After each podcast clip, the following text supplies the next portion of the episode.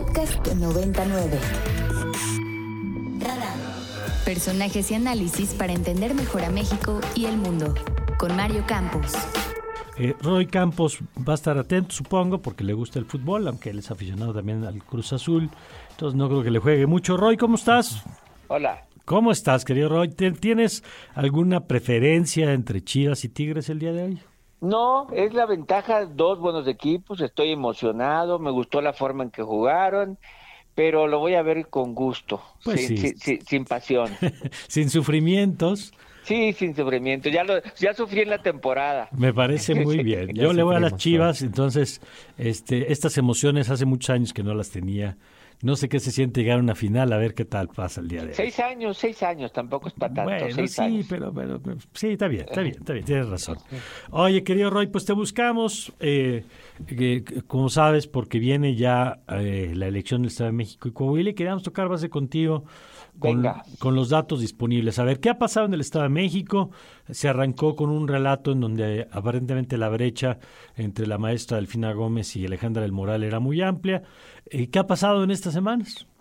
A, a ver, mira, es una buena pregunta que ha pasado, porque es una campaña muy extraña. Realmente, si tú tratas de decir cuáles son los momentos memorables de esta campaña, realmente no hay momentos memorables. Tal vez la ausencia de momentos memorables como- con debates aburridos de los que no te acuerdas casi de nada. ¿no? ¿No? Tal vez te acuerdas de la que un que del final del segundo debate enseñó una boleta o que no se o, o que se quejaron de la moderación del primer debate, que cambiaron la moderación del segundo debate, pero no te acuerdas de momentos memorables de los debates. O sea, ¿no? Y, y luego de la campaña misma, la verdad es que toda la campaña se ha centrado en qué dicen las encuestas Sí. no, no, no, no ha habido una, una de que esta campaña negativa que le sacaron o no. El principio de la campaña que Alejandra del Moral, el equipo de Alejandra del Moral, no ella, se queja de las encuestas y el eh, y entonces el, el Instituto Electoral local cuestiona la publicación de unas encuestas porque no entregaron suficiente documentación. Pero todo se ha centrado mucho en las encuestas y en la ausencia de encuestas buenas. Porque, si- porque la ausencia, a ver, después del primer debate, este, este inicio de la campaña en donde decían va muy arriba del final, lo cual parecía ser cierto, creo que en algunas exagerando esa ventaja, ¿no? Hasta 27, 30 puntos le pusieron algunos. Eh, cuando también hablábamos al principio de que lo lógico era que se iba a cerrar. Ujú. ¿Por qué? Porque Delfina iniciaba con mucha ventaja de conocimiento de nombre y Alejandra el Moral tenía que picar piedra y empezar a crecer en conocimiento del nombre. Eh, y porque estructuralmente el Estado de México era un Estado cerrado. 2017 ganó del Mazo por tres puntos, 2021 ganó el PAN PRI PRD por muy poquito y ganó 78 de los 125 municipios, pero era una elección cerrada estructuralmente con ventaja inicial de una candidata. Ujú. Bueno, eh, ¿cómo creo que van entonces a llegar al final? Ante la ausencia de encuestas públicas y solo las declaraciones que no hay que hacer mucho caso, porque un, equi- un equipo te dice vamos 20 puntos Claro. adelante Y otro dice que equipo- está cerrado, claro. y otro dice ya, ya es empate técnico. Ujú. O sea, pero no hay evidencia mm, que podamos decir moderna de ese y los datos que se conocen de repente suenan más inventados que otra cosa. Bueno, entonces, ¿qué, qué creo? Que pueden tener razón el equipo de Alejandra en que estén a un dígito, pueden tener razón. Pero un dígito puede ser un punto o nueve. sí. O sea, no, no, no. Y nueve no es poquito. O sea, no, no, ahora, cuatro es otro juego. Por eso sí es Sí. importante esto que dices. Estamos Sí, en sí. una zona donde cada quien puede creer por lo que quiera creer, por este vacío que hay. Pero en, en este escenario, digamos, eh, entiendo que algo que históricamente pesa son las movilizaciones de las estructuras. Y una de las preguntas que ha estado permanentemente en el proceso es si el gobierno, por ejemplo, Alfredo del Mazo, si el priismo, pues va a competir o pactó Y entonces en este marco, por ejemplo, se reviven en estos días las noticias que Xiomar Fallá, del exgobernador de Hidalgo, se va a ir de embajador ahora creo que Israel. Italia, a, Italia, Italia, sí, sí, sí, Este, recordando pues que antes eh, Claudia Pavlovich de Sonora terminó en el servicio exterior, Kirin Ordaz, o sea, este el de, el de, el de Campeche está en Dominicana, el hijo del de Campeche, el de Campeche. el de Campeche, el de Campeche, el que sustituyó a Lito. Este, Entonces, como recordando, digamos que a los que no meten las manos, pues les termina yendo muy bien en su séptimo año y pueden dormir tranquilos después de haber entregado el poder. ¿Cómo ves ese tema? Mira, fíjate nada más, ¿por qué me lo preguntas al Estado de México y no me lo preguntas en Coahuila? Si mm. los dos son priistas y siempre estados que nunca han sido Porque nadie tiene duda que en Coahuila están compitiendo de, de veras, claro. Sí, o sea, ya el que me lo preguntes es porque hay duda. Entonces sí, sí hay, hay, un tema. Y dos, cuando hablas de la importancia de las movilizaciones, en el fondo estás hablando de dineros. Mm. Y en el fondo estás hablando que si tienen suficiente dinero para movilizar. Mm.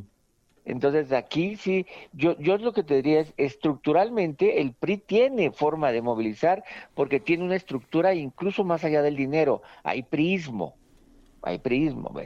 Pero Morena también.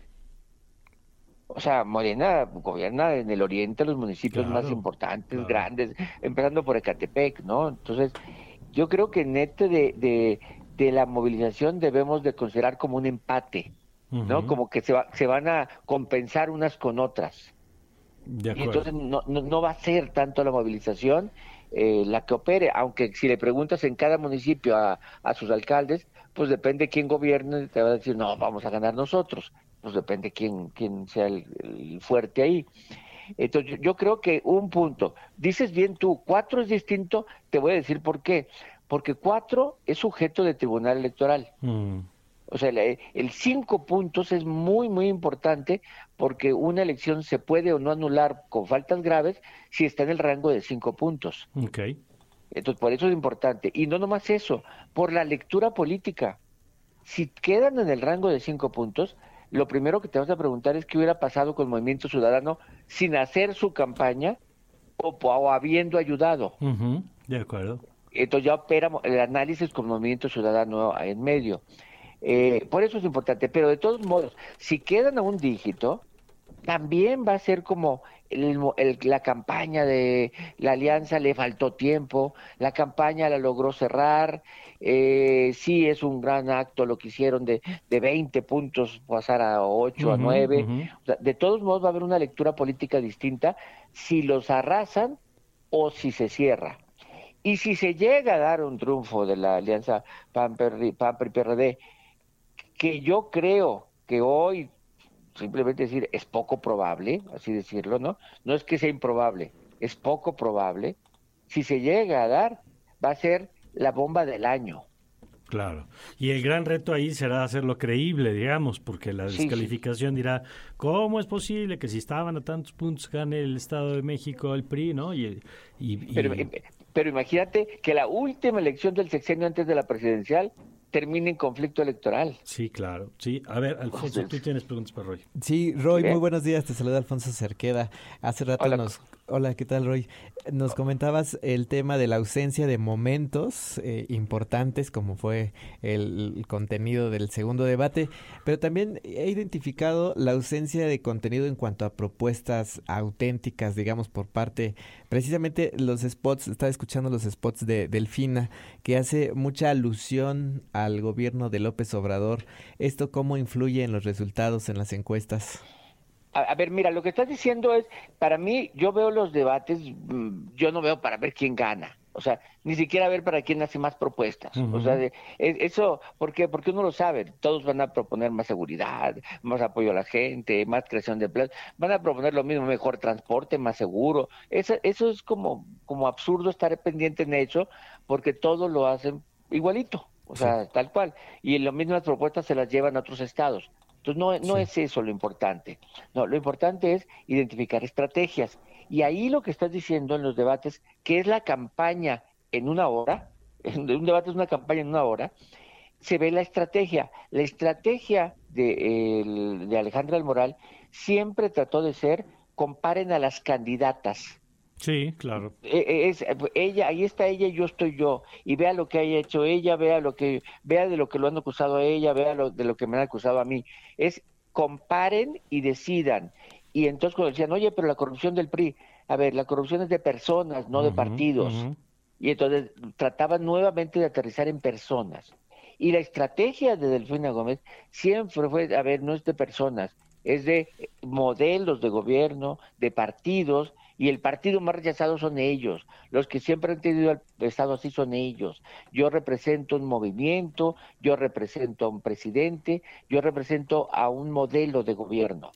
Entonces, la estrategia, justo lo que estás diciendo en los spots, es la estrategia clara que han tenido de convertir de personas a modelos de gobierno. Y entonces, eh, uno es de un esquema y el otro es el otro esquema. De acuerdo. Pues eh, gracias, Roy. Como siempre, ya te daremos lata si nos lo permites pasando la elección a hacer la lectura entonces de los resultados. Claro que sí, Mario. Saludos por allá a todos. Gracias, gracias. Roy Campos, presidente de Consulta Mitowski, encuestador, por supuesto, de primera, pero además estratega. Eh, yo creo que de las cosas que tiene Roy es que ha visto, ha participado en tantos procesos electorales y tiene una mirada estratégica de esto, por ejemplo, que explicaba ahora, ¿no? han tratado de poner los términos, lo que se llaman los términos de la elección. ¿De qué trata esta elección? Pues una se trata de sacar el PRI de 100 años en el Estado de México, la otra se trata de elegir a la persona mejor preparada, ¿no? O sea, son los relatos de cada una de las campañas.